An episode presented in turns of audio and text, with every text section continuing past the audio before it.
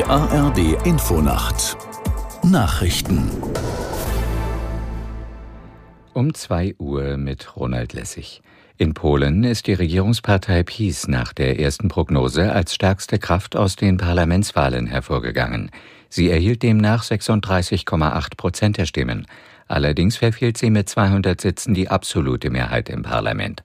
Aus Warschau Martin Adam. Die eigentliche Gewinnerin des Abends ist laut Prognose die liberale Bürgerkoalition um Donald Tusk mit 31,6 Prozent. Ihre möglichen Koalitionspartner Dritter Weg und Neue Linke erreichen 13 Prozent und 8,6 Prozent.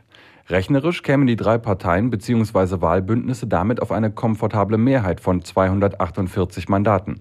Das amtliche Endergebnis kann noch deutlich von der Prognose abweichen. Es wird für Dienstag erwartet. Außenministerin Baerbock hat Israel auch militärische Hilfen im Kampf gegen die Terrororganisation Hamas in Aussicht gestellt. In der ARD sagte Baerbock, außerdem arbeite ein Team im Auswärtigen Amt daran, Kontakt zu den verschleppten Geiseln herzustellen. Aus Berlin Kai Clement. Baerbock unterstreicht den auf Ex-Kanzlerin Merkel zurückgehenden Satz, die Sicherheit Israels ist Staatsräson. Es sei an der israelischen Regierung zu sagen, was genau sie benötige, so Baerbock.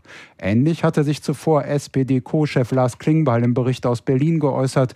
Wenn dann Anfragen eingingen, müssten die unverzüglich geprüft werden. Klingbeil sprach sich dabei für eine, Zitat, maximale Offenheit aus. Die Bundeswehr holt weitere deutsche Staatsangehörige aus Israel zurück.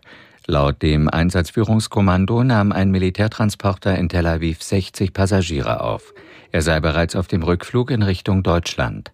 Bei drei vorausgegangenen Flügen hatte die Bundeswehr im Laufe des Tages bereits 160 Menschen aus Israel abgeholt.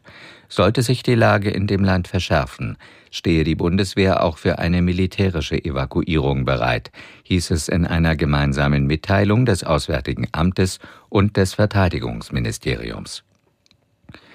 Der Däne Jes Torup wird neuer Trainer des Fußballbundesligisten FC Augsburg. Der 53-Jährige folgt auf Enrico Maaßen, der Anfang der Woche seinen Posten räumen musste. Zuletzt war Torup als Trainer beim FC Kopenhagen tätig. Das waren die Nachrichten. Das Wetter in Deutschland, an den Alpen und Küsten einige Schauer und Gewitter, dazwischen oft trocken, plus 10 bis minus 3 Grad. Am Tage im Nordosten Schauer und Gewitter, im Südwesten Sonnenschein bei 5 bis 16 Grad. Die weiteren Aussichten. Am Dienstag im Norden und Süden Schauer bei Höchstwerten zwischen 6 und 16 Grad. Am Mittwoch im Norden und Osten freundlich, im Südwesten muss mit Regenwolken gerechnet werden. Die Höchsttemperaturen liegen zwischen 7 und 17 Grad. Es ist 2 Uhr 3. Der Verkehrsservice in der ARD Infonacht. Die A14 Leipzig Richtung Halle ist zwischen Leipzig Nord und Schkeuditz nach einem Unfall gesperrt. Die A44 Aachen Richtung Mönchengladbach ist zwischen Alsdorf und Aldenhofen wegen einer Fahrbahnerneuerung bis 5 Uhr gesperrt.